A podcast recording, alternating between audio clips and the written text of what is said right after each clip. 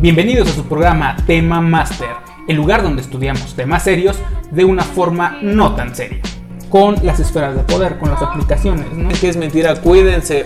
Porque también hay que aceptarlo. Uno puede ser nefasto, la otra persona puede ser nefasta. Pido disculpas por su error y también por lo de la can. Y vamos a hablar, claro, porque Tema Master. Comenzamos. Hola, ¿qué tal? Buenas tardes, ¿cómo está, licenciado? Vic, un gusto, como toda la vida. Un gustazo. ¿Ya listo y preparado para el tema de hoy? Pues listo, nunca he sido y preparado tampoco he estado, entonces no pasa nada, échale. Ni preparado estaba cuando nací. Salí a los siete meses. algo así, algo así. No andes mentirando mi historia. Nunca he estado preparado. Pues salí. Si hubiera ido a nadar el rol, ¿no? Ya me regreso. ¿Qué, ¿Qué tal está la luz del sol? sí, cosas básicas. Un vato apenas sale te nalguea, no está chido. En fin, pues bien, eh, ya que estamos entrando en materia, ya que nos despejamos un poco, pues de qué vamos a hablar el día de hoy. Sencillamente, pues vamos a darle continuidad a estos temas que empezamos ya eh, las eh, sesiones pasadas, que era hablar del desarrollo humano. Ujú. Por si no se dieron cuenta, estamos hablando de eso. Primero hablamos de la, de la historia de la, infan- de la infancia como concepto, la infancia como sus características. Y hoy, ¿qué toca, compañero? La adolescencia, compañero. Como debe ser. La adolescencia. Entonces, pues, eh, ¿listo? Perfecto. Comenzamos. Eh, lo que vamos a hacer en, este caso va a ser, eh, como siempre, leer nuestra, nuestro guion con algunos datos concretos sobre el concepto, los cuales vamos a estar debatiendo. Eh, respecto a la adolescencia, vamos a aclarar que nos vamos a centrar en dos aspectos, las características biológicas y las características psicológicas y sociales. ¿Va? Ok. Entonces, comencemos. Definición. Adolescente es un término recientemente adoptado en diversos países del habla española y es coincidente con el término teenagers o algo así. Creo que es algo así. Teenagers. teenagers que abarca entre los 13 y 19 años en Estados Unidos. Y el Código de los Niños y Adolescentes de 1993, el cual reconoce como tales a la población desde los 12 a los 17 años. En este periodo de desarrollo se vive un crecimiento acelerado, provocando cambios en la autoimagen y en el manejo físico del espacio, especialmente hasta los 14 años. ¿Algo que quiera comentar al respecto, licenciado? No, pues yo creo que, que lo que dijiste está muy bien. A final de cuentas es este. Pues ya terminó. Vámonos. terminó, muchas gracias. gusto. Fue un gusto haber estado con ustedes. Regresamos a los podcasts cortos.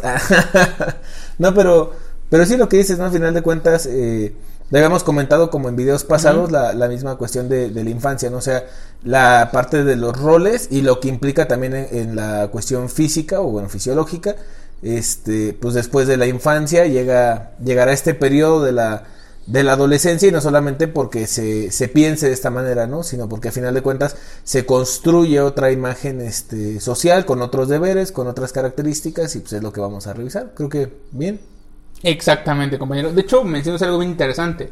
De después de la infancia viene la adolescencia. Y ahorita vamos a re- eh, vamos a ver justamente que eso es una verdad a medias, ¿no? Es una verdad a medias. Hay que señalar que tanto el concepto de la adolescencia, que es complicado de definir, tiene que ver con las sociedades, con el contexto. Eh, el momento eh, en el cual se encuentren, eh, la cultura, eh, el avance en, eh, en la medicina, por ejemplo, lo que va a incluir ciertas características y excluir otras. Pero eso lo vamos a revisar puntualmente más adelante. Continúo. En cuanto a lo psicológico, aparece una inquietud dirigida a explorarse a sí mismo y el entorno. En este periodo, definen su identidad social y de género. Una característica psicológica importante y creativa es que alrededor de los 15 años empiezan a creer que pueden cambiar y dominar el mundo, lo que puede desbordarlos y en el caso de la adolescente frustrarla por razones de género, si el medio que los rodea es estrecho y sin adecuados satisfactores sociales a sus necesidades. ¿Gustas comenzar, compañero?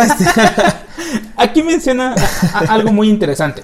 Primero, eh, ahorita vamos a desmantelar los distintos conceptos que, que abarcan o atravesarían, se superponen, se limitan, se quitan, se cambian, todo eso respecto a la adolescencia. Ya dijimos la primera premisa. Tiene que ver con un características, eh, si bien biológicas, también sociales. Pero las características biológicas van a cobrar importancia en el momento en que son reconocidas como tales. Es decir, datos, por si no se han dado cuenta. El avance en la historia, tanto de conocimiento como de desarrollo eh, social humano, no ha sido lineal. No, sino más bien ha tenido como eh, estancamientos, retrocesos y, avances consecuentes, pero no ha sido siempre lineal. ¿No? Entonces, una de las cosas que, vamos a notar es el hecho de cómo la medicina va cambiando em, la forma en la que nos relacionamos con, con, la realidad, la forma en la que nos relacionamos con nosotros mismos. Vamos a poner un ejemplo. Hoy día ya es algo que se sabe, es altamente este, reconocido como tal, el hecho de que para tener buena salud, por ejemplo, pues tiene que tener hábitos, unos hábitos de higiene, ¿no? Como el baño diario, el lavado de los dientes, ¿no? Eh, la vista, el cabello, etcétera, 20 mil cosas. Pero, por el contrario, en, en, la Edad Media se creía, ¿no? Algo así como que la mugre te protegía de las bacterias. ¿Eh? Bien dicho. Entonces, Fieles creyentes. pues sí, o sea, se pensaba, por ejemplo, que la sociedad te, mantenía sano. Y es como de, ¿qué onda? Y era un saber médico, ¿no? Entonces, bueno, eso por un lado. Lo mismo sucede con, este rango de edad, ¿no? Que después se va a delimitar a los 12, 17 años, pero aún así va a ser hasta cierto punto arbitrario.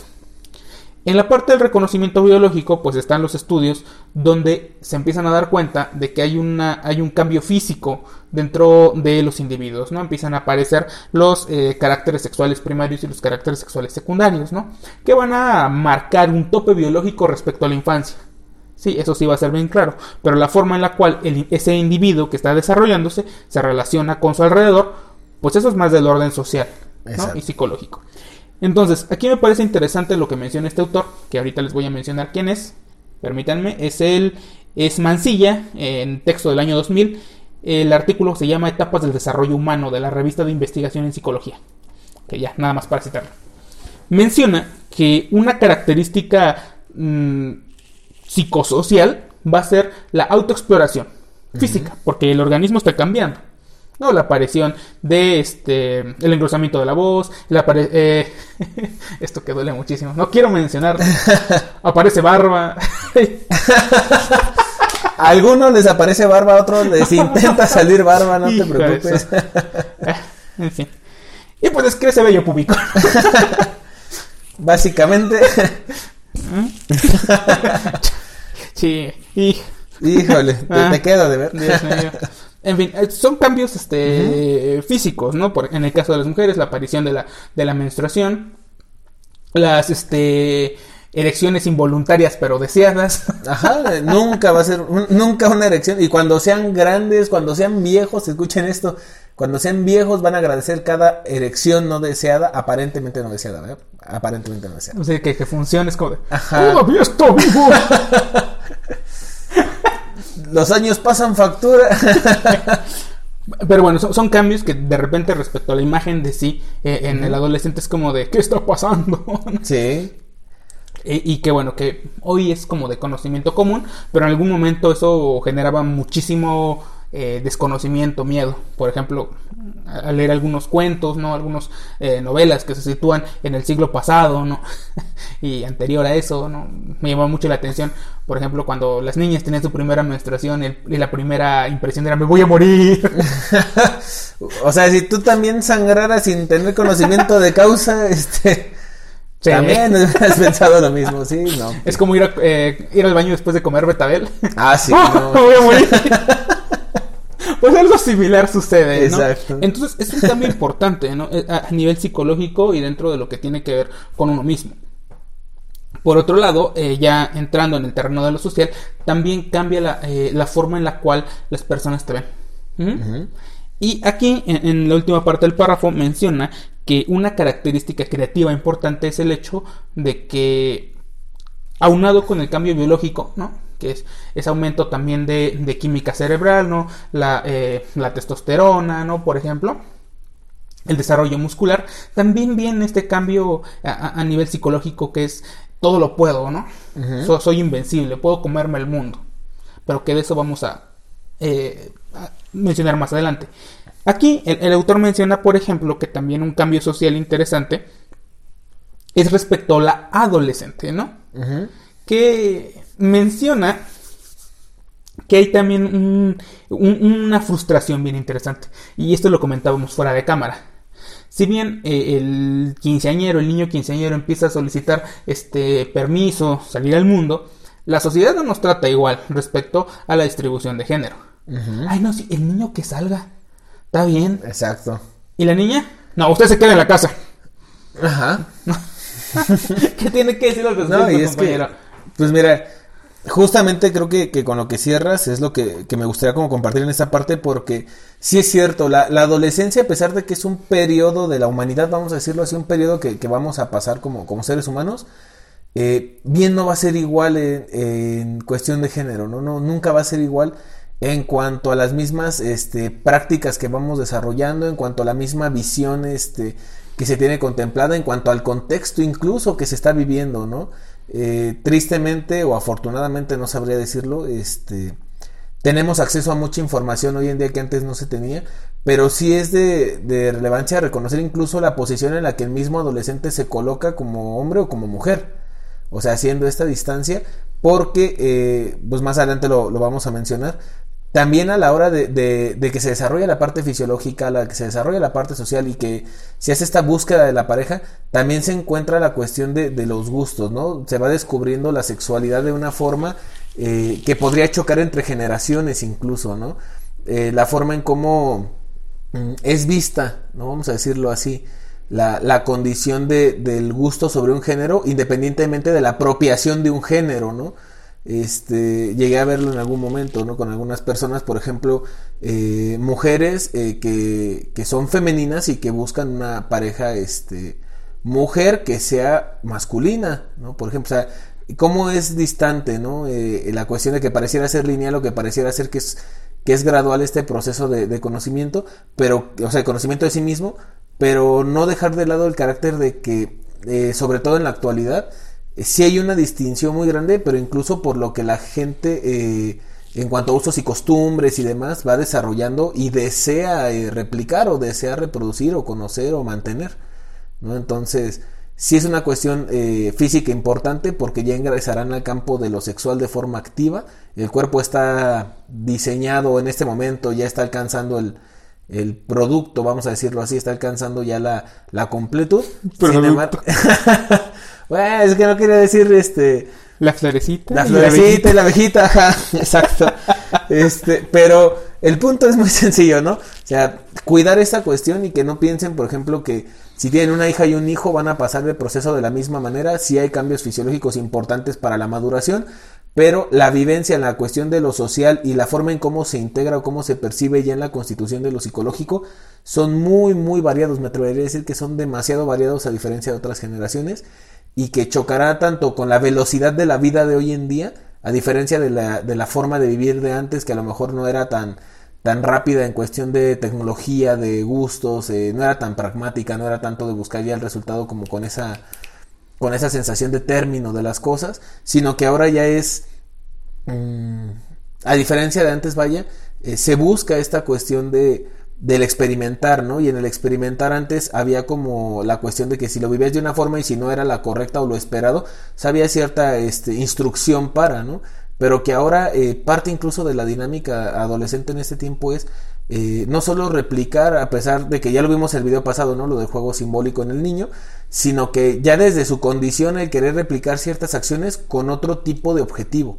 Entonces aquí siento yo que es un poquito más, este, la exploración se volvió más, más un proceso de, de, conocimiento, a diferencia de antes que era más como de investigación. No sé si me doy a entender.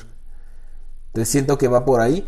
Digo nada más como agregar esa parte de inicio, pues es una edad, eh, aparentemente es un eh, periodo pues corto, sin embargo, eh, ajá, exacto, es que es como, como corto, vamos a decirlo, pero el, pero sí segmentar, por ejemplo, que no es lo mismo eh, la, la, adolescencia cuando se va ingresando a la adolescencia eh, y la adolescencia, por ejemplo, cuando ya se empieza a generar un cierre de la adolescencia, ¿no?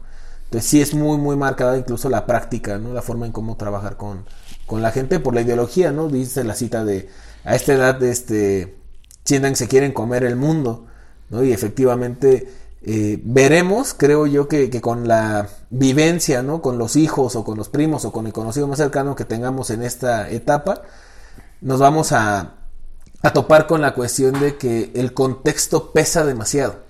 ¿no? Pesa demasiado porque ya no es buscarse un lugar dentro de la familia, sino es buscarse un lugar fuera de la familia en los otros grupos sociales y darse una representación por sí mismo hasta donde sus alcances le dan.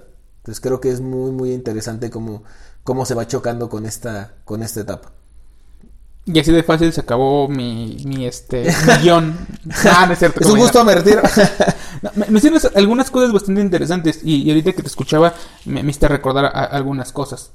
Primero que nada, y, y, hay que aclarar, estamos jugando malabares con muchos conceptos. Uh -huh. Adolescencia, pubertad, juventud, adultez, este, adolescencia, eh, la, la infancia adolescencia tardía, ¿no? infancia tardía, uh -huh. la, la, adolescen la, la, adolescencia baja, la adolescencia alta, eh, es complicado y luego otros conceptos que ahorita les compartiremos.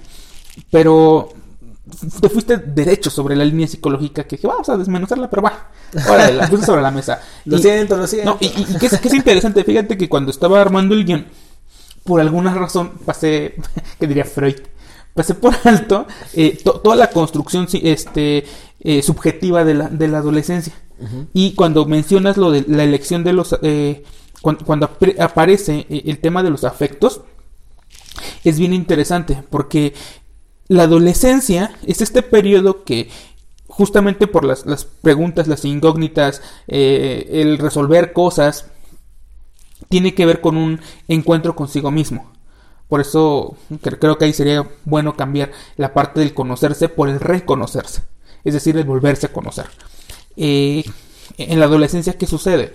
Hasta antes, eh, durante la infancia, la condición de, individuo tutelado, de bajo la protección de alguien, eh, tu universo, no todo lo que giraba en, tu entorno, tiene una explicación a través de los otros. No, tus padres, los adultos de tu casa, los adultos que conoces, eh, eso incluye eh, amigos, vecinos, maestros. En, en, torno a ellos gira la verdad y la realidad, ¿no? O sea, ellos dicen que así es y así es, ¿no? Uh -huh. Hablando de eso, por ejemplo fue de, dentro de, de, las cosas que te dicen y después tú las cuestionas y tienes un encuentro diferente con la realidad. Aquí voy a conectar, voy a contar una y conectar una anécdota muy chistosa como estúpida. Porque hablando del tema de la religión, ya había dicho yo en alguna ocasión que no soy tan religioso. Pero toda, todo desde que yo era niño, yo recuerdo que mi mamá, cuando era esta temporada de Semana Santa, siempre se refería a Cristo como el Señor de morado. Y a mí me hacía mucho sentido porque lo visten de morado. Y todo es de morado. Uh -huh. Yo creí, o sea, si existe el niño doctor, el niño no sé qué cosa, yo pensé que genuinamente se llamaba el, el, el señor de morado. Y una vez en la universidad, hace algunos años, sí, sí, yo sí. les dije, no, pues con el señor de morado. Entonces me quedaron viendo, ¿de qué? Es el señor de morado, chuchito, de esta época. y se rieron de mí. La carilla hermosa, güey. eh, ¿Por qué lo pongo aquí? Porque Así es como yo conocía esto. Ese era mi acercamiento con la religión y la iconografía religiosa. ¿no? Se dan cuenta que no va mucho a misa, o sea, no. tampoco es como que practique realmente una religión. Entonces, una disculpa por, Pero es lo, que por sabía. lo demorado de mi amigo en entender las cosas. Pero es lo que yo conocía del mundo. ¿no? Ese era mi contexto. sí, sí te creo. A eso voy. Ahora, eh, eh, por ahí va mi ejemplo. Cuando el individuo entra en la adolescencia, hay muchas cosas que empiezan a cambiar. Por ejemplo, hay una pelea por buscar más eh, independencia, por buscar más libertad, ¿no? Uh -huh. También está el tema, como ya lo mencionaba hace un momento, de los cambios físicos, ¿no? La atracción por el sexo opuesto, el preguntarse por los propios afectos. Eh, algo que dejamos fuera, que luego retomaremos en algún otro momento con las teorías, que sí es muy complicado en la sesión pasada. Hablábamos de, de de Freud, de Piaget. Algo que dejamos fuera es lo que refiere de la eh, de justamente de la adolescencia en adelante respecto a Erickson y respecto a Freud. Y van a mencionar que justamente en esa etapa de lo que hoy conoceríamos como juventud, adolescencia, es cuando se resuelven estas cosas de, del pasado para eh, entrar a un estadio diferente. Uh -huh. En ponerlo en términos simples, los que conocen la teoría no me maten, estoy explicándolo de forma muy simple. Pues bien, dentro de, del individuo lo que hace es introyectar a, este, a las personas de alrededor, ¿no? En ese caso la identificación con el padre o con la madre. Y cuando lo incorpora, ahora se diferencia de él. Ya lo incorporé, pero ahora voy a hacer yo a mi manera. My way, dijera Frank Sinatra. O José José para ustedes, a mi manera. sí, José José para la banda, ¿no? A mi manera. En fin. Este... Disculpen, no, no. Siempre he querido ser cantante. Perdón, perdón, perdón. No pensé que lo fuera a hacer ahora. Ah, intento hacer un cosplay de Pavarotti.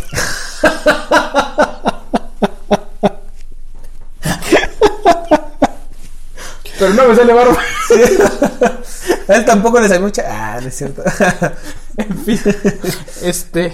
¿Quién entendió? No, pero, pero, perdón, nada más para agregar porque me hiciste recordar algo muy, muy interesante. ¿Pavarotti? Ese, no, de lo de la adolescencia. Muchas veces, incluso en, en, esta parte, cuando, cuando el adolescente se encuentra en, en, esta construcción de identidad o reconstrucción de identidad, porque al final de cuentas se sostiene de algo, eh, al no saberse infante y al no saberse adulto, eh, se encuentra más, eh, no se encuentra en la disyuntiva de dónde estoy.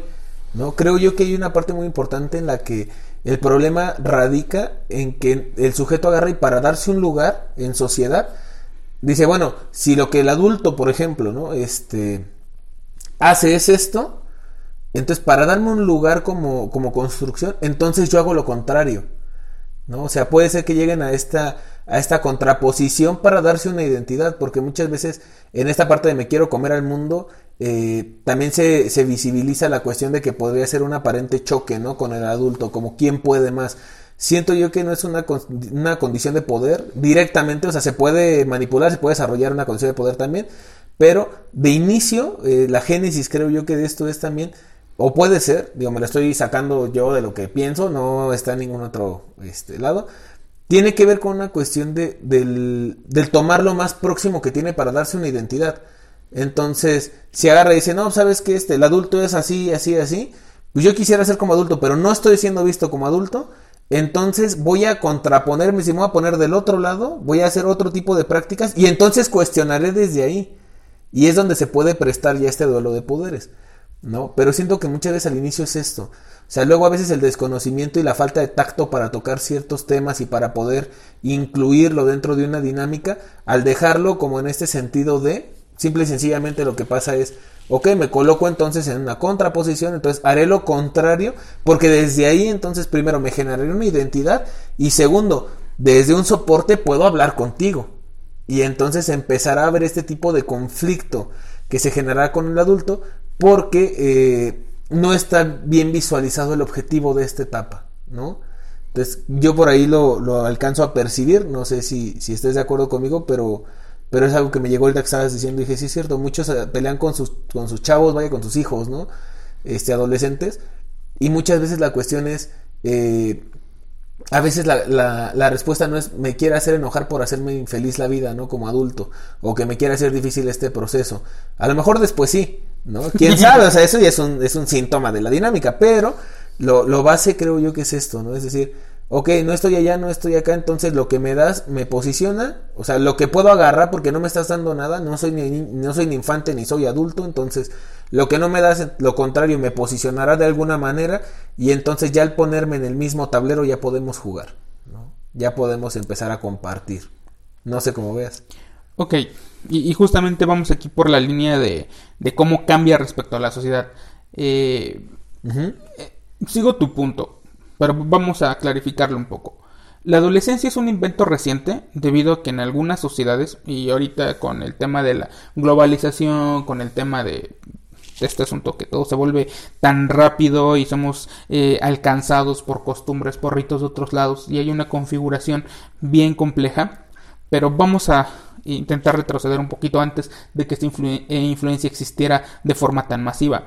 Eh, la adolescencia no existía en muchas sociedades debido a que eran dos sopas, ¿no? Pasabas de ser niño a ser adulto, debido a ciertas prácticas, a ciertos ritos y con las responsabilidades y las funciones inherentes.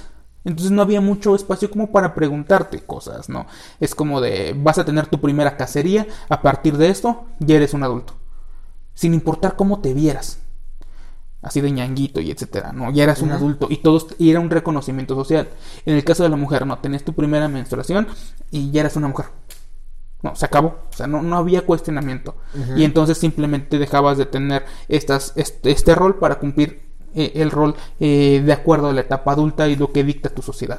Incluso yo creo que no era tan agresivo como, como No. podría ser percibido como hoy, ¿no? De hecho- A lo mejor lo escuchas y dices, ay, no, qué feo porque pues nosotros vivimos otra cosa, pero realmente las personas que viven ese proceso no lo vivían de una manera este, violenta.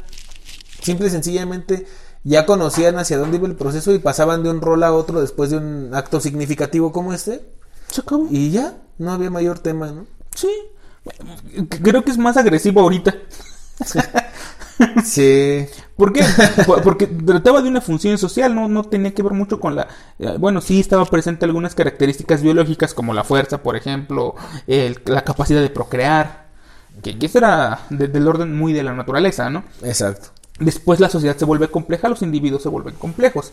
Eh, pensemos en la, en la sociedad moderna que entonces tiene este espacio. O sea, primero reconocen, más bien, primero no reconocen que había infancia y son adultos chiquitos Ajá. y no piensan, no sienten hasta que sean adultos, ¿no? Exacto. O sea, nace el niño y que venga a verme cuando tenga 13. Y entonces nos, Cuando nos- pueda traer dinero a la casa, Sí, ¿no? que me diga papá. Ándale, ¿no? Entonces no- no- nos vamos el- por mujerzuela hacia alcohol y, y, y ya hacemos bonita familia. Exacto. Ajá, o sea, y era como de, ¿ve? Después es como, de, ay, no, sí. Existen los niños, hay que tratarlos diferentes. Y entonces eh, son este, incapaces de hacer muchas cosas. Y entonces se les limita. Y el individuo, que también es un, eh, el, el niño, que después se convertirá eh, en un adolescente, después se convertirá en un adulto, es pensante. Y, y comprende la realidad, la modifica, trabaja con ella. Y es como de, ok, eso está bien, pero tampoco soy estúpido. Necesito libertades. Porque también hace un contraste respecto a las otras formas de relación con sus pares. Y voy a poner un ejemplo muy simple.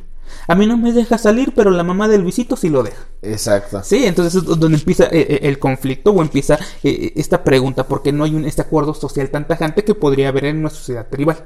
¿no? Es un rollo muy antropológico. Pero ahora, ¿qué, qué sucede? Vamos a, a eso otro que mencionaste, sobre la configuración psicológica, ¿no? So- sobre el sentir, sobre la, la emoción. Otra cosa que va a acompañar eh, en el adolescente es eh, el acercamiento, por un lado del orden biológico, su, su reloj eh, biológico va a decir, mira, ya puedes reproducirte, Ujú. mira qué es eso que sale.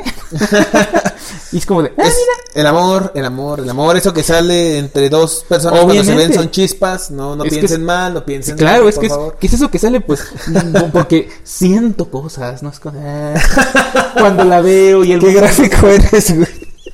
Está hablando del amor, amigo. Pido una disculpa por, por las caras de amor que se me amigo. Soy un romántico. ¿qué Eres un decir? romántico, amigo. No, y es justamente empiezan el, el tema de las emociones. ¿Por qué? Porque es. po- ¿Por qué busco esta, esta cercanía? Que por un lado está esta motivación biológica y por otro está la eh, un- un- una movilización psicológica. Lo mismo identificarse con pares. No hacer estos, estos grupos de identidad.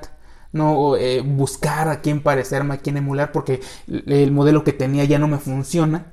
Porque estaba bien, pero ¿qué onda con los papás? No, E- el mundo es diferente. Este famosísimo meme de los Simpson que me encanta porque cristaliza muy bien la idea, ¿no?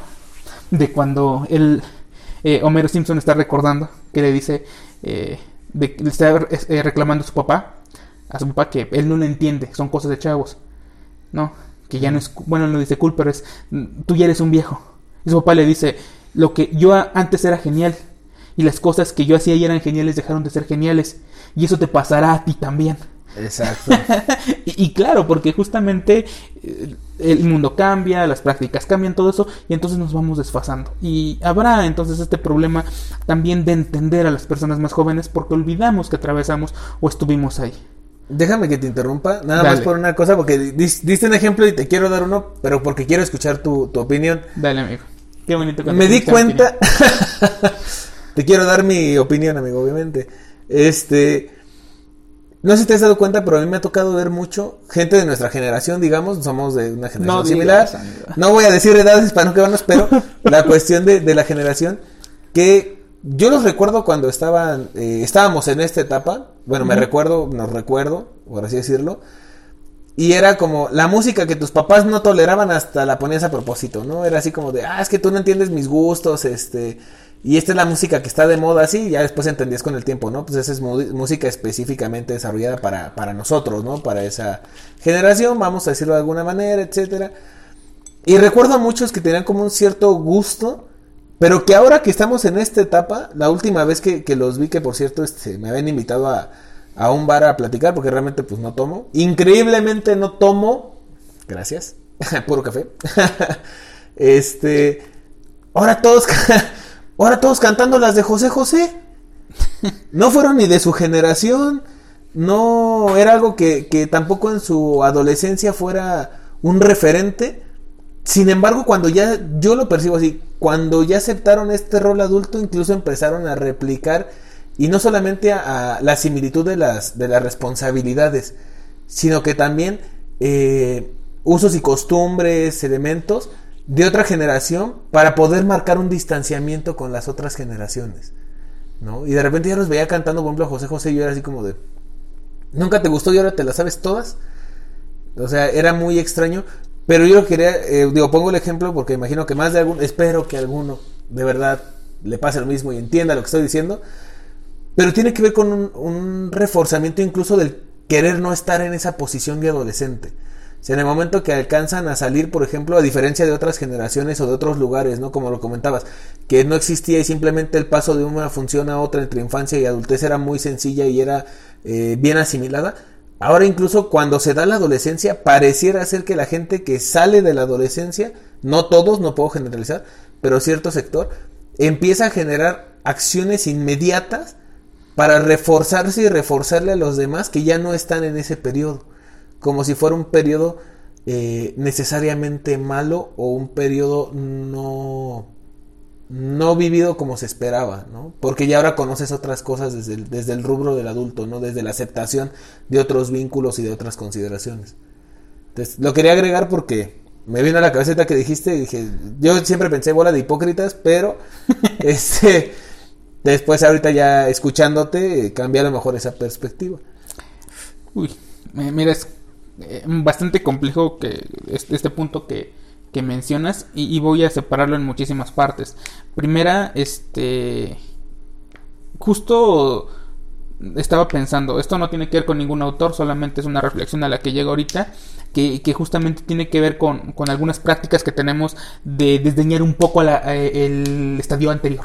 No es como cuando, no sé, em, entras a la universidad, entras a la escuela, a la secundaria, la, la, prepa, lo que tú quieras, y desdeñas a los de abajo, ¿no? Entras a la prepa y hay los de la secundaria. Entras a los últimos de la prepa y es como, hay los que acaban de entrar pasas a la universidad, hay los de la prepa, ¿no? Y siempre así, ¿no? Exacto. Entras a la carrera y ya terminas la carrera y hay los que van entrando. Y, un poco y todos te dicen, por un lado, ¿no? Nada más, a mera reflexión. Entonces de repente es como que hay los adolescentes. ¿Qué saben? Tú tampoco sabes, cállate el hocico, ¿no? Si tú eres una de esas personas, güey, si tú que nos estás viendo o tú que nos estás viendo eres una de esas personas, pues no te sientas mal. De hecho, hay mucha gente que lo hace. Espérate a los 80 y entonces. Y, y la vida completa.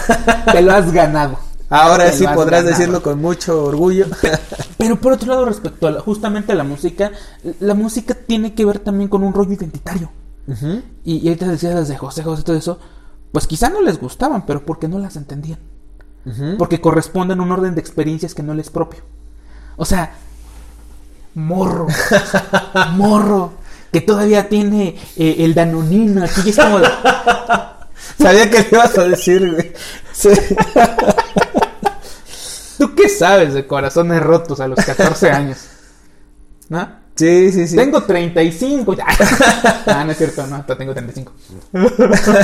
no, es, y, de repente uno de 50 es como de, morro, ¿tú qué sabes? Ajá, tú qué sabes, exacto. Haciendo, esto fue un mero ejercicio para que vean cómo se hace este proceso, no que nosotros lo validemos. Entonces piensa de repente, morro, es que me dejó, yo sí la quería.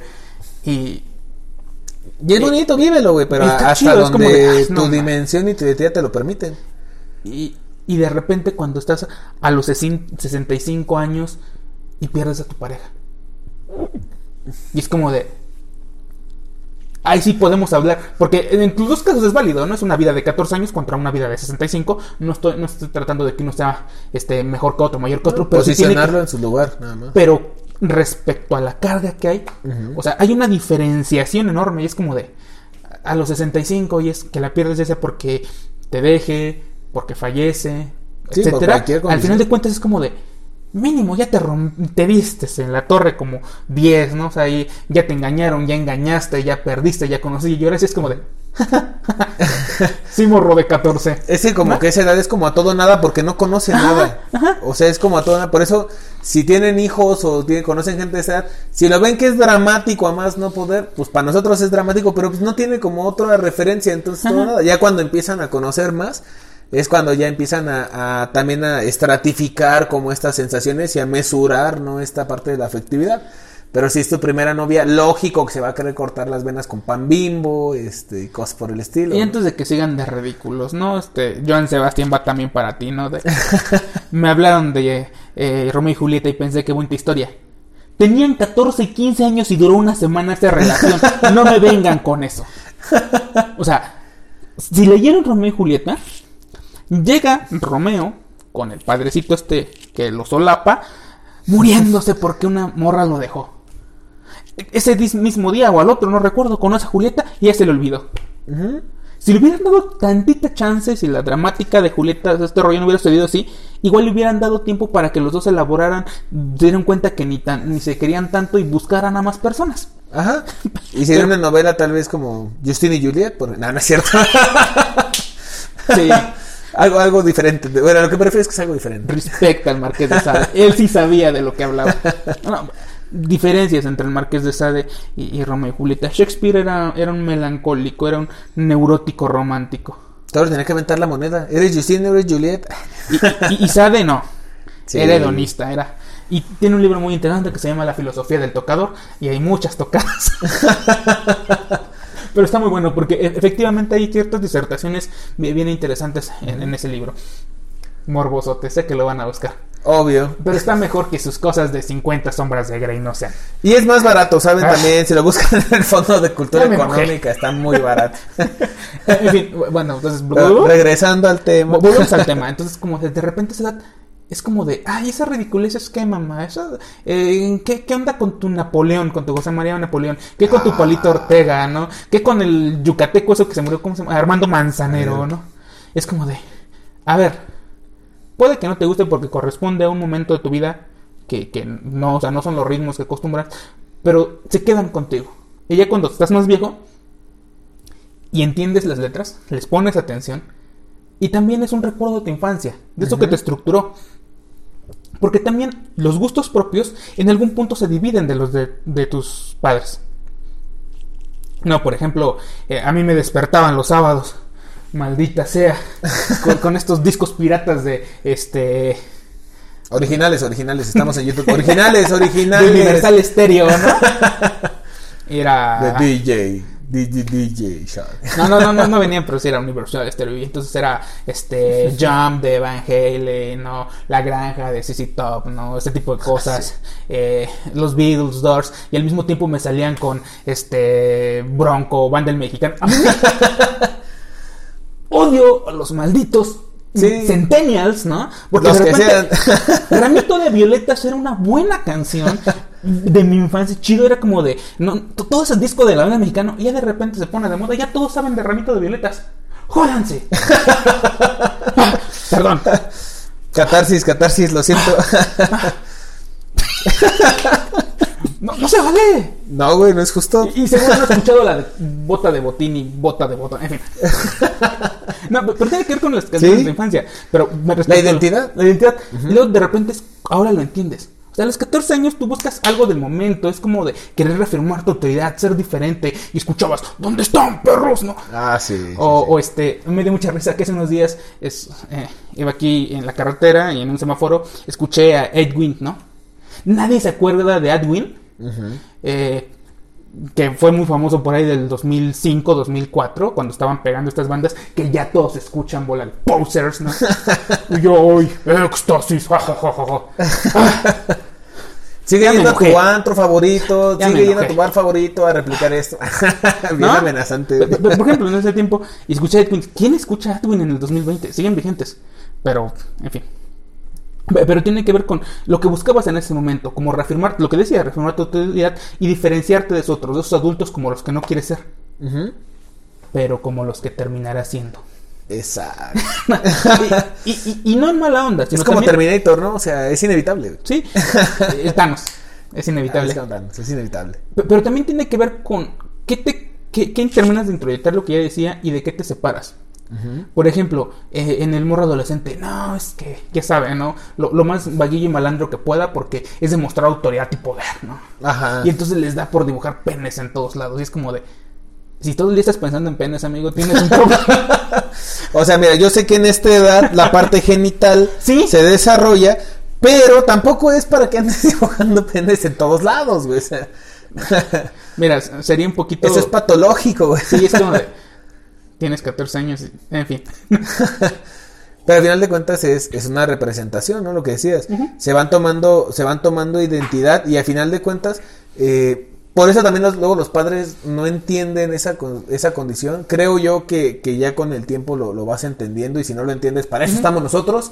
Pero este, justamente es la cuestión de, pues, ¿por qué le hacen luego más caso a los amigos que a los padres? Porque hay una validación, porque hay una, una sensación de, de confianza que existe a la vez de que compartimos una identidad o que nos validamos en uno en otro dentro de este grupo. Porque ellos sí te entienden. Y tus papás son el orden. Es como de, a ver, si te, está bien que te quieras comer el mundo, pero hay formas y hay modos, no todo se puede. Y tú, no, yo las puedo. Y los otros te validan. Ajá. Entonces, él es enemigo, estos son, son los buenos. Y creas unos discursos preciosos, ¿eh? Porque es un, son puros este, silogismos y sofismas, ¿no? Ahorita que hace poco que, que vi a Andrés Manuel diciendo la palabra de sofismas y yo, ah, hoy no más. Sí leyó Este, más de tres libros. El Quijote. Quijote tengo. Pero, por ejemplo, por ejemplo, ves eso, güey, y si dices, este, los discursos, vaya, ¿no? O sea, son lógicos, pero no necesariamente pues eso significa que son verdaderos, ¿no? O sea, lo que me refiero con la construcción de, sof- de sofismas y, y silogismos, ¿no? Y entonces llega el papá y te, y te da una razón desde su lógica y es congruente. Y vendrán los amigos y te darán una razón para no hacerle caso y también es congruente, ¿no? Porque no tiene que ver con una cuestión de verdad o de mentira, no es de una semántica de la verdad o una retórica de la verdad. Simple y sencillamente es a quién le vas a dar más peso sobre la lógica que va a, regir tu dinámica o tu imagen. A lo mejor con tus padres es una imagen nada más como de, pues es dentro de casa, ¿no? Pero el impacto que tendría no seguir eh, el discurso del grupo sí me afecta en otros factores, sí me afecta en otras dimensiones, me afecta con incluso con personas que no son de ese grupo, ¿no? Entonces muchas veces también la presión de los amigos, y me refiero a presión por la cuestión de del validar es validarnos, ¿no? O sea, estamos dentro de esto y es vamos a, consolidar, ¿no? Esta amistad o vamos a consolidar esta afinidad o cualquier cosa que, que construyan y es complicado, ¿no? Es muy complicado. Van a conocer muchos chavos que, que en este proceso terminarán por eh, replicar por caer bien o por integrarse y finalmente después al después de adoptarlo terminarán incluso por ni siquiera ser conscientes realmente de por qué lo hacen, ¿no? Pero ya están muy, muy, muy comprometidos con ese lugar que se les ha dado como para estar dispuestos a perderlos por otra lógica, ¿no? Y entonces tiene que llegar un choque de realidad con, con la adultez que permite esta movilidad. Muchas veces el, el lugar en el que te posicionan en este momento eh, a veces pareciera ser más fuerte incluso de lo que, de lo que tú deseas, aunque esté contrapuesto.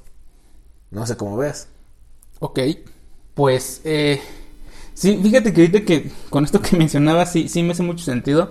eh, de repente, ¿por qué se marcaban esas, esas diferencias? Eh, curiosamente voy a utilizar un- una frase de alguien que es atemporal en algunos eh, momentos, que, que dice el señor Alex Lora. Ah, es la sí. nostalgia de fin de siglo. Y los abuelos se rebelan, y los hijos se rebelan contra los padres, como los padres se rebelaron contra los abuelos, ¿no? Y quieren ser rebeldes y protestar, ¿no? Y quieren ser anarquistas y revolucionarios. Ya aventé toda la canción aquí. O sea, Nos bajan el video por derechos. Sí, lo que te iba a decir. Este, YouTube no lo hagas. Eh, pero justamente tiene que ver con el momento, con este marcar esa diferencia. Eh, Porque justamente es, es este está esta queja ante este mundo que de cierta forma los restringe, ¿no? Porque desde el, mundo adulto les niega un lugar, que esto que de repente se, hace un momento peca uno de adultocéntrico, ¿no? Es que sabe el adolescente. y, bueno, sabe cosas, claro que sí, porque no todos son iguales, ¿verdad? Y también dentro de, sus, de sus quejas con, la realidad hay quejas legítimas. Y volvemos a cómo se manifiesta la juventud y la adolescencia que va a ser muy diferente. Por ejemplo, e, e, en, un sueño muy, este, ya eh, nostálgico, en un recuerdo muy, muy, de, del pasado, ¿no? Era la imagen del joven, no vamos a hablar del adolescente, sino como del joven, porque también estaba en esos rangos de edad, ¿verdad? Era entre 15, 20 años, del joven contestatario de la década de los 60, ¿no? Las grandes movilizaciones, el mundo era de los jóvenes. Y de repente nos fuimos al carajo. y hoy el mundo de los jóvenes son vatos que se meten condones por la nariz y lo sacan del otro lado. Saludos a la Mars. Qué bueno que estás haciendo dinero con OnlyFans. Saludos. Porque para lo demás no rifaste, ¿no? Pero se modifican de, acuerdo al momento histórico. Los jóvenes de los 60, los adolescentes de los 60, los, los este, 50, eh, ¿no? Que de hecho desde ahí también viene parte del boom, este reconocimiento a, la juventud y la adolescencia. Que también, qué bueno que introdujiste el tema de la música porque fue algo que también empezó a movilizar masas. Y que también empezó a, adoptar identidad de los primeros grandes movimientos juveniles eh, y, de los adolescentes también porque pues, en ese momento la categoría pues era más, más amplia pues tenía que ver con eh, eh, cuando salen las, boy, las primeras boys band no los Beatles, aunque no lo quieren aceptar, era el Justin Bieber de su época, ¿no? Exacto. y, después, ¿no? otras movilizaciones que también fueron de la mano de la música, todo el movimiento hippie, el verano del amor, después este los ochentas, ¿no? Michael Jackson, Guns N' Roses, ¿no? Y, después llegamos hasta ahorita y ¿quién será que nos represente musicalmente hablando? Me niego a reconocer a PSI. Qué triste. Nadie. enojado, nadie. Pero justamente viene en esta diferenciación, ¿no? Eh, y, volviendo a lo mismo eh, que, que, bien decías, ¿no? Porque de repente ya cuando es adulto y este desdén hacia abajo, ¿Y, ¿Y, por qué ahora sí se canta? Y lo comentábamos fuera de cámara. Porque ahora te hace sentido. ¿no? Ahora te hace sentido eh, lo, que, lo que se menciona ahí. Te recuerda algo, te remite algo. Y, volviendo al, adolescente con su queja de no quiero ser como tú, me voy a separar. Eso también le va a permitir identificarse con una forma de pensar, hacerse de un grupo y también incorporar su individualidad. ¿no? De repente está el adolescente y lo mencionamos fuera de cámara, ¿no? Nuestras vivencias adolescentes. A nosotros nos tocó la mochilita chiquita en la secundaria, los rosarios, ¿no? Sí. Pantalón a medio trasero, ¿no? Que el boxer se presumiera con orgullo. A menos que estuviera roto, entonces no. Sí, pues, pero era así como de, ah, así de, mírame, ¿no? Así es como de, y soy diferente, y tu música para incomodar. Y después, lo que también llega como por, por momentos, como consumo, ¿no? De que hablamos de hace algunos años que ya había este ah, tema del consumo de masas. Las modas también se vuelven pasajeras. Pero dentro de, eso que, que llega a ser moda, hay cosas que no, que realmente te identificas con ello. Y terminas por incorporarlo. ¿no? Y entonces eh, eh, eh, em, los hemos no desaparecieron.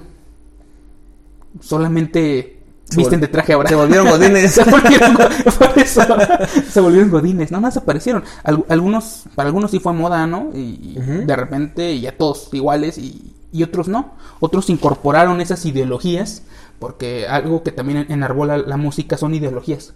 No, y es que dijiste algo bien, creo yo que, que el detalle más más concreto de esto es la nostalgia que te genera llegar a, estos puntos, ¿no? Al, reconocer algo que era de ese momento y que de alguna manera incluso hasta te puede volver a aportar de cosas que creías perdidas, ¿no? O sea, por ejemplo, cuando alguien pierde la confianza, ¿no? Incluso y llega a ver cosas de esta etapa en la que tenía como mucha confianza o creo yo sobrada la confianza de ese momento y entonces la nostalgia llega a resignificar esa vivencia ya no por quererla revivir, que es diferente revivir a resignificar, ya no es volverlo a vivir, pero sí es una cuestión de un recuerdo que te afianza de alguna manera las bases sobre las cuales está sostenido, ¿no?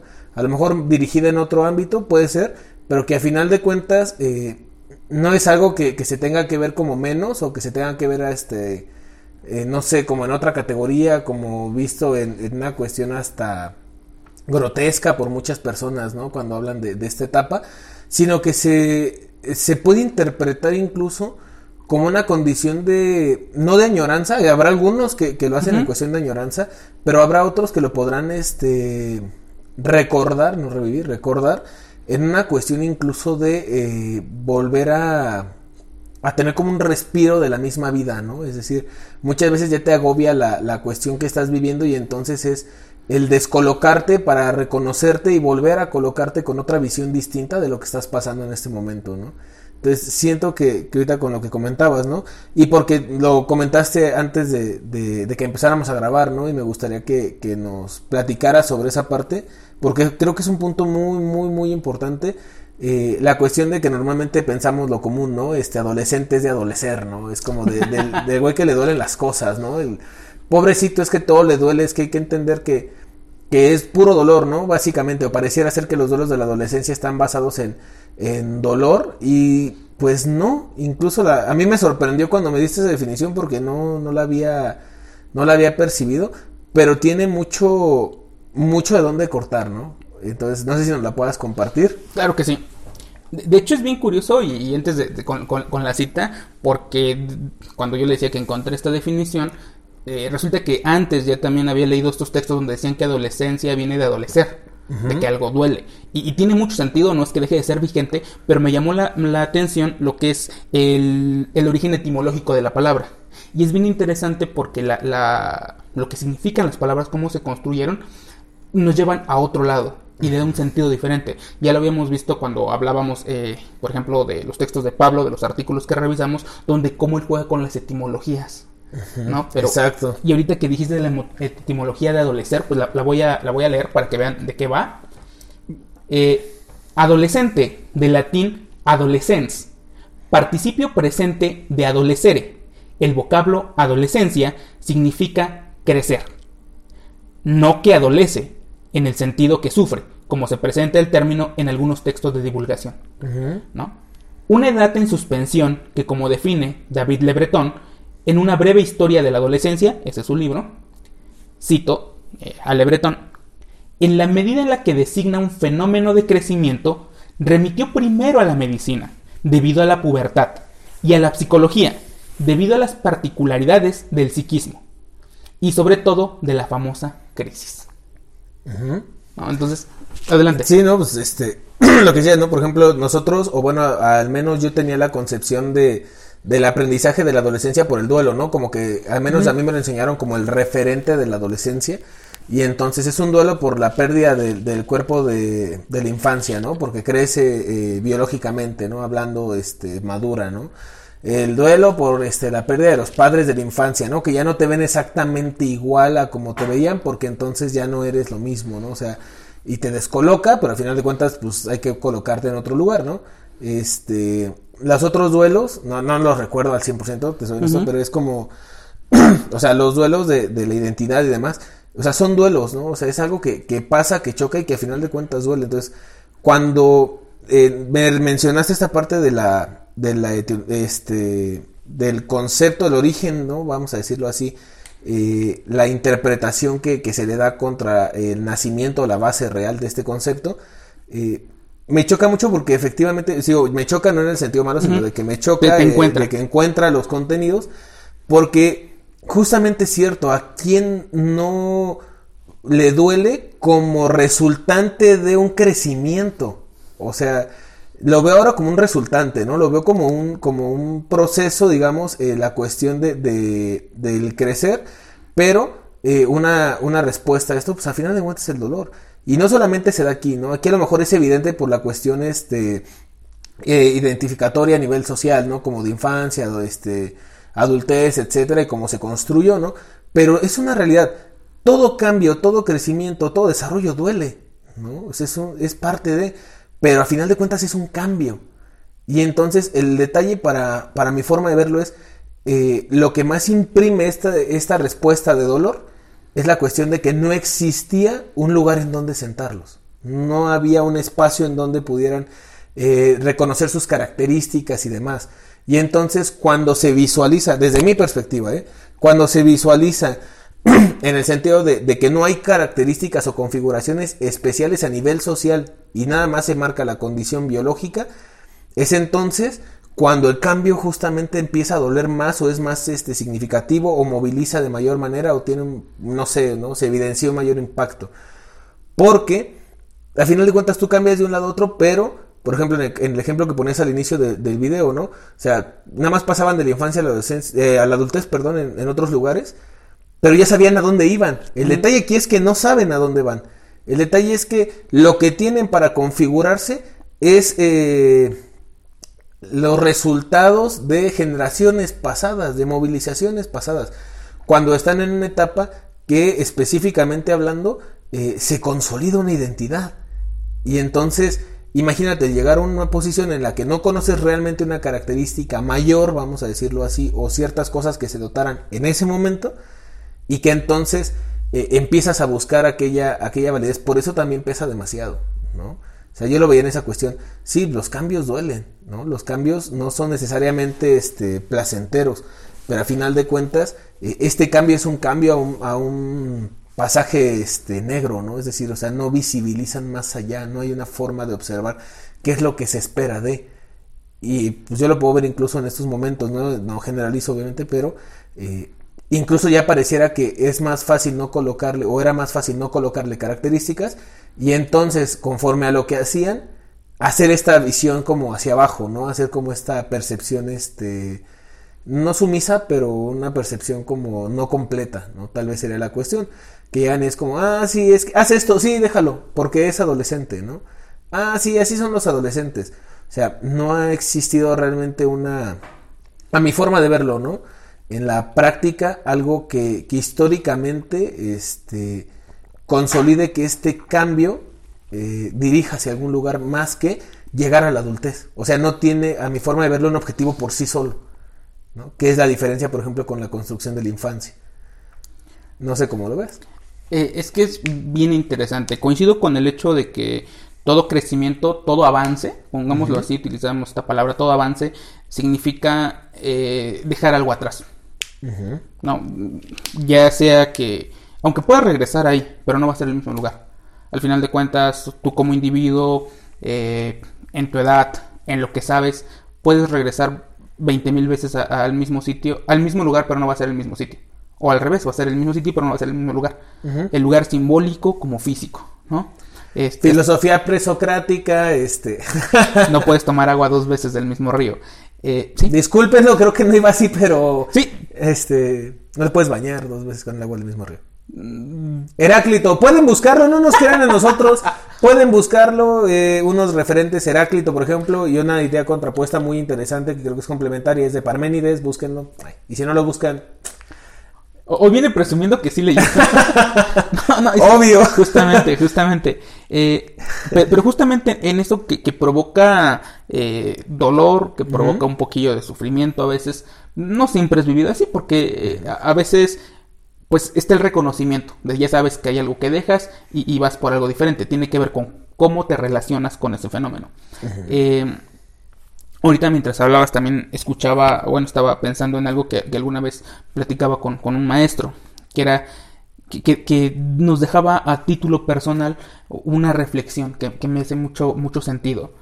Dice, que al, adolescente, en este momento de que busca su individualidad, se está diferenciando de sus padres, se está diferenciando del mundo adulto que conoce respecto a otra realidad que ahora es propia, dice que quizá lo que más le duele a un adolescente es saber que le han mentido.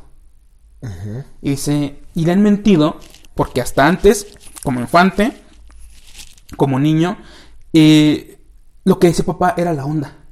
Lo que decía mamá era la onda y era la verdad y después empieza a tener un lugar propio, empieza a conocer otros contextos, eh, dotarse de información de otros lados, hacer, hacerse sus propias preguntas, sus propias formulaciones, toma, sus propios posicionamientos políticos, tiene su, empieza a formar su visión de la vida y, dice, me mintieron.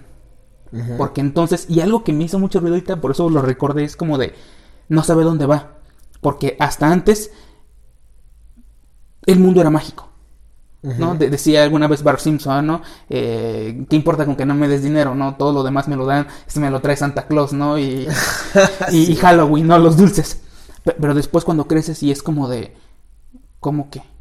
Como que todo esto no es gratis. Como que la vida no es fácil.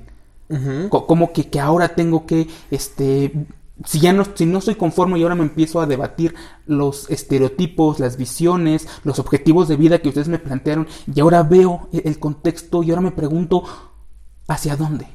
Pero amigos, no hay respuesta, esa la construimos. Esa la construimos. Y, y- y vuelvo al punto. Y entonces buscas con, con algo que, que te otorgue un sentido, algo a lo que puedas pertenecer en la búsqueda de la propia identidad. Y en algunas serán modas, otras te harán clic, las incorporas y las llevas. Y entonces el grafitero de los 15 años, eh, el skater de los 15 años, quizás seguirá siendo skater a los 30 años, podrá seguir siendo grafitero a los 30 años, pero ya no en el mismo lugar Exacto. ya, ya no será para incomodar, ya no será para poner quizá su, esta, su visión de, de ese, de esa realidad en ese momento. Será una visión diferente. O igual ya es artista plástico, ¿no? Ajá. Y sigue haciendo lo mismo, pero desde un una fundamentación política. ¿No? Porque incluso yo creo que el no detalle pone está... entonces. el detalle está en eso. ¿Qué pasa? Perdón.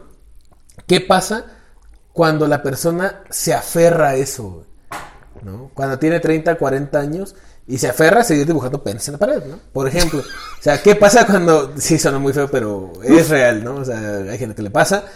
Lo respeto, lo respeto, pero hay gente que lo hace. Pero justamente es eso, ¿no?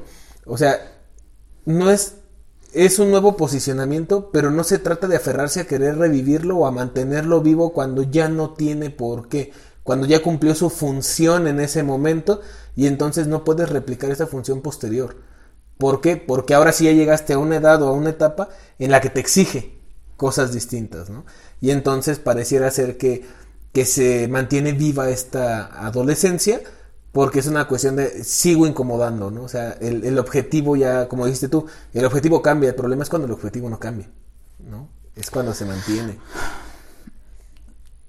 Es complicado. Eso tendríamos que, es- ese punto específico tendríamos que desarrollarlo más. Creo que no se agota aquí. Sí, No- es muy, muy amplio. No sé si sí no cambie, se tiene que ver trastocado de alguna manera, pero no sé, es- eso implica más horas de café y un podcast más largo. Exactamente. Pe- Pero, pero me agrada justamente eso, ¿no? Porque, pues bueno, ¿cómo vives tu adolescencia? ¿No? ¿Cómo, cómo la vives?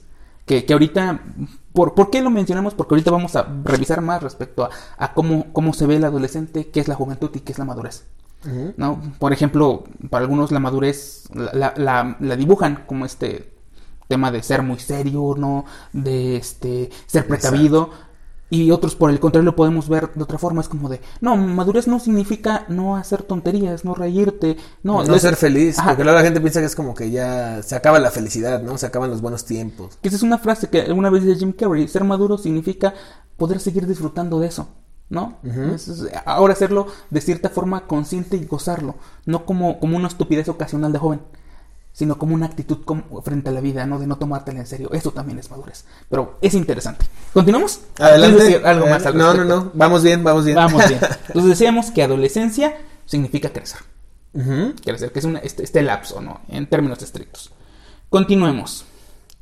Algunos investigadores sostienen que en las edades media y moderna, si bien se establecían diferencias entre, y pongan atención, la infantia, que dura hasta los 7 años, la pueritia, entre los 7 y 14 años, la adolescencia, de los 14 a los 21 años, la adolescencia no existía ya que los niños se incorporaban rápidamente al mundo de los adultos.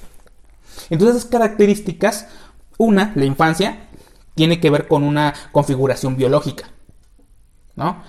La pueritia, que al, al conocimiento que se tenía en ese momento, principios de- del siglo XX, finales del siglo XVIII y de ahí hacia atrás, pues no había mucho conocimiento médico, ¿no? No había mucho, no era tan difundido. Entonces, ¿cómo le llamamos a esto? Porque ya no es niño, tampoco es adulto, tampoco lo podemos decir joven, y entonces la pueritia o la traducción al español que es puericia, este va a denominar el lapso de tiempo entre los 7 y los 14 años. Se acabó. No tiene ninguna función específica. Ahí se va a sobreponer eh, o superponer con otros términos, como por ejemplo el de pubertad, que la pubertad designa la aparición de las características secundarias, eh, sexuales, Sexuales secundarias, secundarias. ¿no? Y, y es más bien un estado psicológico también. La adolescencia va a ser más hacia lo psicológico, la pregunta, a el explorar, eh, la identificación, la búsqueda de los intereses afectivos, ¿no? El descubrimiento de la propia orientación erótico-afectiva, que es algo con lo que, men- que mencionabas al principio, y no quise seguir por ahí porque eso, solamente eso amerita un podcast. Exactamente. A- a- hablar de la configuración erótico-afectiva, ¿no? Cuando descubres qué te gusta. No es como de... "Meh, meh". Me gustan los penes o las vaginas, ¿no? Y lo otro es con quién me siento mejor para expresarme emocionalmente. Porque ponga, una cosa es la atracción sexual y otra cosa es la atracción afectiva. Que eso es algo bien complejo y como ya dije, requeríamos un podcast nada más para eso. Lo vamos a pensar para ver si armemos ese podcast. Si quieren que lo armemos, ahí nos escriben algo, nos dicen y con mucho gusto lo hacemos. Y si no nos dicen, pues igual y lo pensamos y lo hacemos. Claro que ¿no? sí. ¿Por qué no? Tenemos que hablar de sexualidad un día de estos. Continúo. Eh, to- todo esto que estoy mencionando eh, a partir de la definición de, de- de adolescencia y hasta aquí es del el libro de Christian Thomas, Historia de la Adolescencia. Digo, para que quede ya el dato. En el marco de la Edad Media, la vida de los sujetos era dividida en seis etapas de la siguiente manera, y voy a desglosar parte de las que ya mencionaba. La primera infancia iba de los 0 a los 7 años. En esta, el niño recién nacido se le llamaba infans, que quiere decir no hablante. Por eso les decía que tiene un tope biológico. Pero a los 7 años ya habla. ¿no? Sí. ya se expresa. Pero ahora entiendo por qué les llaman este infantería y esto desde otra perspectiva distinto, ¿no? Des- perdón, distinta en el sentido de, de no hablas, ¿no? A lo mejor sigues esta orden o te desarrollas, pero pues hay gente que está al mando y que sabe que qué se tiene que hacer, ¿no? Entonces, También se le llamaba infantería porque mayoritariamente eran niños. Por eso o sea, son como las, no las concepciones, ajá, y no hablaban, miedo a la cachetada, miedo al yugo. Y a la fecha, ¿no? Por ejemplo, ser soldado te implica seguir este indicaciones. sí, muy interesante esa parte, por cierto. ¡Gump! ¡Es el mejor maldito soldado que he tenido! sí. sí, excelente película. porque no hablaba. Sí, Él hacía. hacía lo que tenía que hacer. Si no saben, vean la película de Forrest, eh, Forrest Gump. Ah, muy Sí. buena. Eh, continúo. Después de esta etapa le seguía la denominada puerita, la cual va de los 7 a los 14 años. Después de esta llegaba la adolescencia, que iba de los 14 hasta los 30 o 35 años. ¿Mm? Entonces, si tienen un conocido que ahorita todavía sigue siendo infantil, en aquel tiempo, ojo, en aquel tiempo era válido. Soy adolescente. Soy adolescente. Soy adolescente. Me puedo comer el mundo. Pero deja algo para los Nada más que la diferencia en la adolescencia, cuando ya tienes más de 30, ese es el problema, ¿no? Tomas literalmente comerte el mundo. En fin. y luego, De, hasta los 30 o 35. A esta etapa se le nombraba adolescencia, ya que la persona ya era capaz de procrear. Ajá. Pero. sí, bueno, el desarrollo biológico, Biológico. que tenía y estaba preparado para. y es bien interesante porque eso en la Edad Media. Recordemos que, por ejemplo, Kant mencionaba de que la. Este. ¿Cómo se llama? La, la juventud, al- algo así. La mayoría de edad, perdón. La mayoría de edad, para que no me te estén apedreando. La mayoría de edad llegaba en el momento en que el individuo se hacía completamente responsable de sí. ¿A qué se refiere con responsable de sí? Lean a Kant. Ujú. Lean a Kant. Pe- Pero tiene bastante razón. ¿No? Entonces, como de. ah, Hasta que seas sustentable, ¿no? Uf. En fin. Pero si tienes 7 años y ya puedes ingresar a economía de la casa, hijo mío, abrázame. Regresamos a los 1600. ¿no? sí, Llega el niño del jale, ¿no? obviamente. ¿Dónde está mi kinder sorpresa? ¡Maldita sea mujer! ¡Me mata en la fábrica! para esto. Sí, ¿no? Obviamente estamos hablando de otro país, de otro país, De otro país totalmente diferente. No hablamos de los niños que están jalando en cada semáforo. ¿Qué? Eh, eh. Seguida de esta se presentaba la juventud, la cual abarca de los 35 a los 50 años, en el cual el individuo poseía mayor fortaleza y valor ante los ojos de la sociedad. O sea, ya tenías un peso social porque además la edad también implicaba de que tenías un lugar. Había, eh, tenías una experiencia, no sabías de lo que hablabas. Y además, en la Edad Media, llegar a los 50 sí que tenían mérito, ¿no? O sea, pensamos de que hacían 20 niños, te sobrevivían 15 o te sobrevivían 10, ¿no? Exacto. No, y aparte lo que percibimos ahorita a lo mejor como adultez joven, ¿no? Sí. Puede ser. Que- que vamos a este punto de cómo nosotros pensamos la, edad de los individuos, que la edad, si bien es fija, es una edad cronológica, pero el cómo te sientes y lo que puedes hacer es bien subjetivo. O sea, vean a Maribelita Guardia, 55, ¿no? Y véanse ustedes a los 20 ya todos jodidos, ¿no? Como te quieres ver a los 55 y como te ves ahora, ni siquiera es a los 55, ahora. en algunas sociedades, principalmente en Europa, ¿no? Por ejemplo, la edad chida es de los 30 a los 40 años. Porque ya tienes propio empleo, ya tienes un proyecto de vida este, que estás este, viviendo, ¿no? Ya te has despegado de los arranques que te otorga la, juventud baja, ¿no? La adolescencia, ya no eres tan imprudente. Exactamente, entre comillas. Entre comillas, y, es como de, me, ahora sí lo puedes hacer. Y de repente vemos el contexto mexicano y vemos los 30 y ya te ves jodido. También porque nuestro ritmo de vida, nuestras aspiraciones son diferentes. Pensemos que en el imaginario de, muchas personas, culturalmente hablando, lo ideal es que ya tengas eh, una casa, que tengas familia y pum, párale de contar.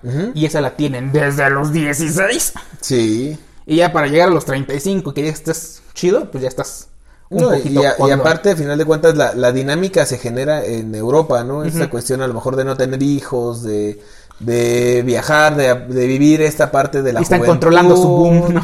Exactamente. Y de alguna manera, pues nosotros lo, lo podemos ver que no se ha este, tropicalizado correctamente todavía, no se ha vivido correctamente aquí.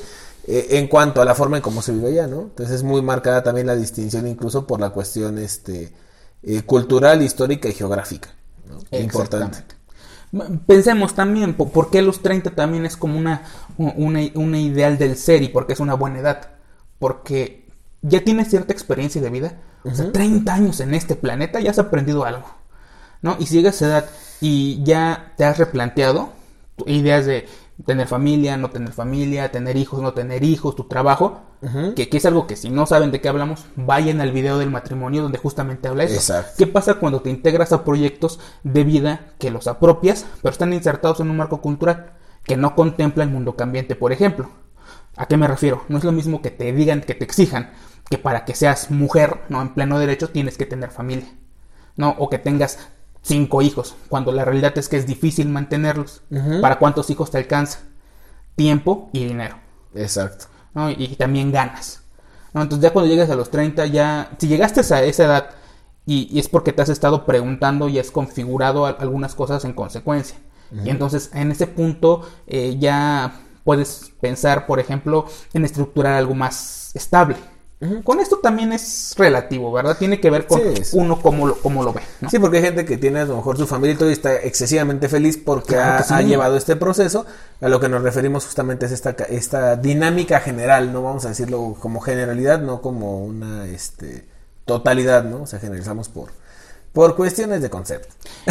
Y, luego vemos otros, ¿no? Que tienen la quincena, estás jodido y dices, esto me lo merezco. Obvio. No podemos mantener con vida ni una tortuguita. en paz descanse. en fin. Cortaremos este video para que puedas llorar y regresaremos. Ahora, ¿no? Ahora. ¿Continuamos? Adelante. La senectud iba de los 50 a los 70 años. Y por último, la vejez, la cual iba de los 70 hasta el final de la vida. Hombre, en los 70, 70 eh, años en la Edad Media. Uf, era Matusalem, ¿no? No, y aparte era rico. Sí. Básicamente. Los, jodidos no pueden preguntarse eh, sobre su vida porque están preguntándose por si serán capaces de sobrevivir, al día siguiente. los ricos se preocupan por vivir y los pobres nos preocupamos por sobrevivir. Básicamente. Haciendo podcast. en la Edad Media, aunque se dividían de esta manera las etapas de la vida, eh, cada etapa no era investida de rasgos psicológicos Tampoco existían rituales de iniciación para las etapas, lo cual permitía que la transición de niño a adulto se llevara a cabo sin ningún acto particular dictado por la sociedad. ¿Qué quiere decir eso? A pesar de que existían estas eh, etapas ¿no? que acabo de mencionar, no habían eh, características psicológicas significativas, ni tampoco había actos fundantes, rituales que te dijeran, no sabes qué, eh, ajúntale porque vas a hacer tu graduación de adolescencia a adultez. Claro que no. no, no se veía de esa manera. Eh, e insisto, la forma en la que la vivían tenía que ver con el lugar que ocupabas en la sociedad, ¿no? Entonces es muy difícil que un niño se esté preguntando por este lo que le deben sus padres y la realidad cuando desde que se acuerda es una lucha constante por sobrevivir, ¿no? Y entonces maduran más rápido, ¿no? Sí, lo que decíamos este antes de cámaras, antes de entrar a grabar, antes de estar en cámara, justamente este la cuestión es el, el rol, ¿no? O sea, la modificación del rol, el movimiento que genera la persona y la misma dinámica familiar puede hacer que la, la adolescencia pueda perdurar, como puede ser que ni aparezca, ¿no? Por la misma dinámica de la integración familiar, de lo que se espera contra lo que se tiene, contra lo que se debe, contra lo que se puede, o sea, es un mundo, ¿no?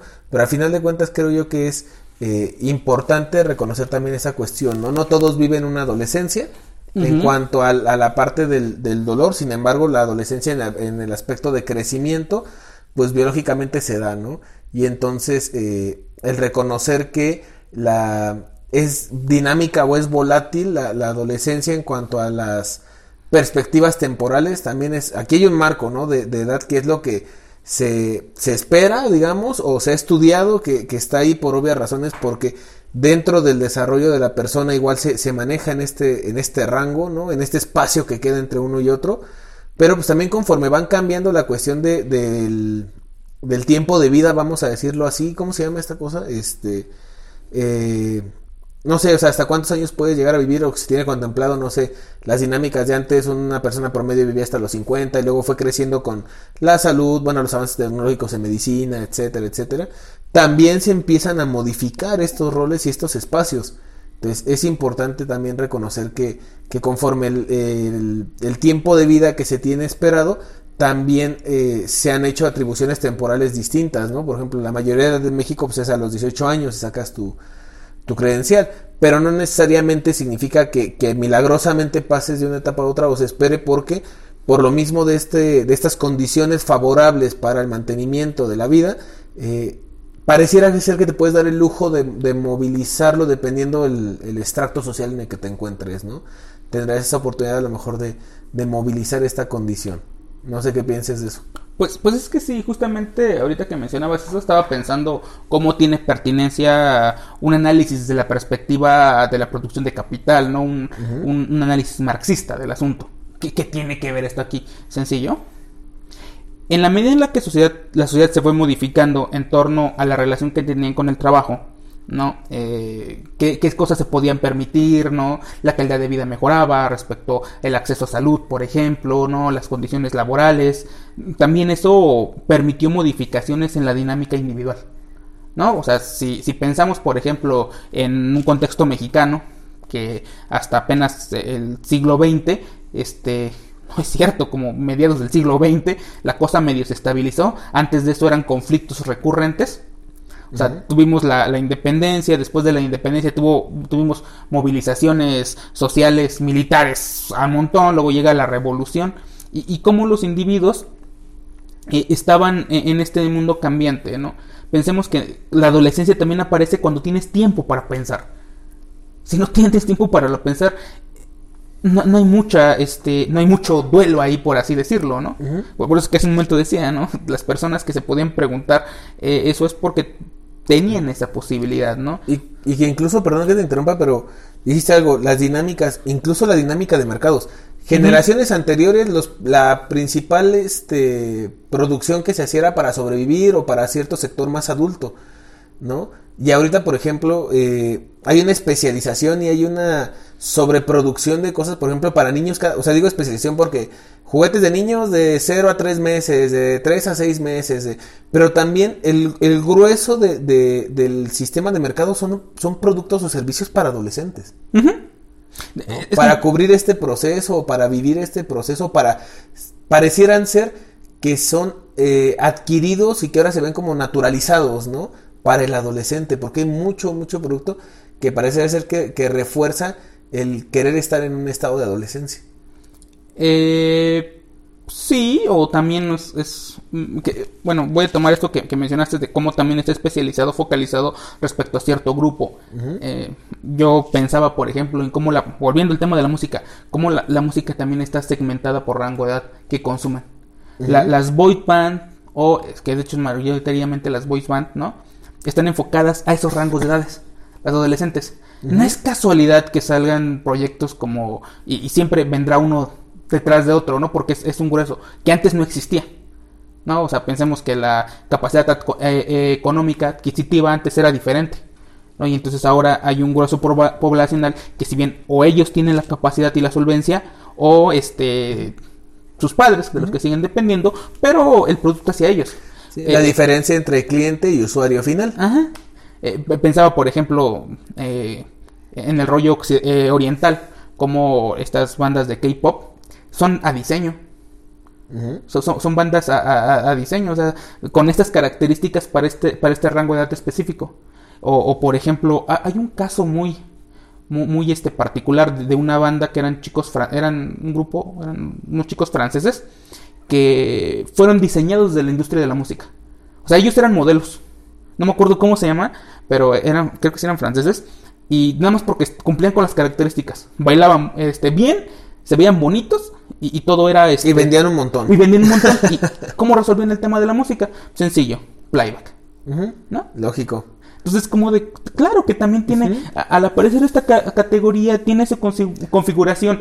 Y es bien interesante porque están jugando con la configuración erótico-afectiva tienen que tener esta estética, tienen que tener esta función, tienen que ser deseables y está ubicado hacia esos individuos. Estábamos platicando, por ejemplo, hace un momento eh, eh, el caso de, las bandas musicales, ¿no? De más un contexto más nacional, un caso de, una banda de rap mexicano, Cartel de Santa. Que cuando nace, este aparece con este contexto underground, como muy contestatario, como para muy adolescente rebelde cambian los tiempos, la industria musical cambia y ahora lo que está funcionando es la industria más del deseo, más como del, del poseo. Poseo no de poseer, sino de pose. Y entonces se vuelven más, más vendibles. Enfocados a rango de edad de estos chavitos que se quieren sentir súper rudos y consumen mus cosas rudas. ¿no? Exacto. Pero al final de cuentas es eso, ¿no? Toma esa, secan. también el mercado. también el mercado, justamente es partícipe de la validación y de la extensión de, vida del periodo de la adolescencia, ¿no? E, el cambio también en la ciudad, ahorita, eso también va de la mano. Fíjate cómo interpretas ese tema del mercado y ahora pensaba estos nuevos adultos jóvenes que tienen capacidad económica y están muy centrados en la ignorancia. Esta generación que está clavada en los jigs, ¿no? En el mundo gamer. Y entonces hay una producción de cosas que supuestamente eran para niños, pero ahora los que los consumen son adultos. Toy Story 4, Toy Story 3, La Guerra de las Galaxias, porque eran chavos, ¿no? Y eran cosas de tu infancia. Jurassic World, ¿no? Eh, películas infantiles que ahorita incluso la misma trama de la película, pero ya no está dirigida para niños, sino para los las personas que la ven ahorita que la vieron originalmente cuando eran niños. ¿No? Pero eso lo vamos a ver en otro video de la adultez, güey, te adelantaste. Carajo. Pues hasta aquí con la adolescencia. Creo que, creo que abordamos bien el tema de la adolescencia. Creo que, que estuvo bien. Algo que, ahora yo soy el que voy a decirlo. ¿Algo que quieras agregar, amigo? no, amigo, creo que, creo que se este, abarcó bastante bien desde otra perspectiva, porque no queríamos agotarlos con el discurso cansado de la adolescencia es engrosamiento de la voz, eh, aparecimiento de vello público, este, cambios en la eh, hipófisis, hipotálamo y tálamo. Ah, yo pensé que se es en el cabello, güey. No, sí, sí, sí, Ahí sale el cabello y después en la adultez se, se va. Pero bien, amigo. Pues sí, la verdad yo también me siento muy satisfecho con este tema, creo que tocamos puntos importantes y al final de cuentas es el reconocimiento de eh, que este tipo de contenidos pues les ayuden a las personas a reconocer y a seguir buscando, ¿no? A, seguir este, eh, a través de la interacción con, con el mundo y demás, si tienen esa curiosidad de ver cómo pasa o incluso el mismo autoanálisis, ¿no? Como la misma, este, el echarse un clavado interno para ver cómo fue nuestra propia adolescencia, creo que es algo muy, muy interesante. Nosotros lo hicimos, creo que, que salió bastante chido y estoy orgulloso de esto. Sí. No sé si agregar algo más, amigo. No, nada más. Nada más. Es que eh, piensen, si, los, si la ocasión anterior lo hicimos pensar en su infancia, esta vez piensen en su adolescencia. Si es que ya están un poquito retirados o están todavía cerca de la cerca de la cercas cercas cerca de la adolescencia cerca de la adolescencia, cerca de la adolescencia. y también su, su generación el censo generación el cambio de generación se van a dar cuenta que que hay dinámicas similares, pero pues cambian mucho los productos, cambian los servicios, cambian los contextos, usos y costumbres, pero la lógica hasta cierto punto se mantiene porque es movilidad, es crecimiento. Entonces, ¿Qué es eso del TikTok? En mi tiempo era Messenger. o tenías internet o tenías teléfono, pero no podías tener las dos cosas. Sí, sí pasa. Sí. Pues, amigo, Pues bien, amigo. Nos un vemos. gustazo. No, en otro no chido, a ver. Ahí está, ahora sí, Ah, amigo. sí. Espero que hayan escuchado eso. Nos vemos en el siguiente video o en el siguiente audio. Bye.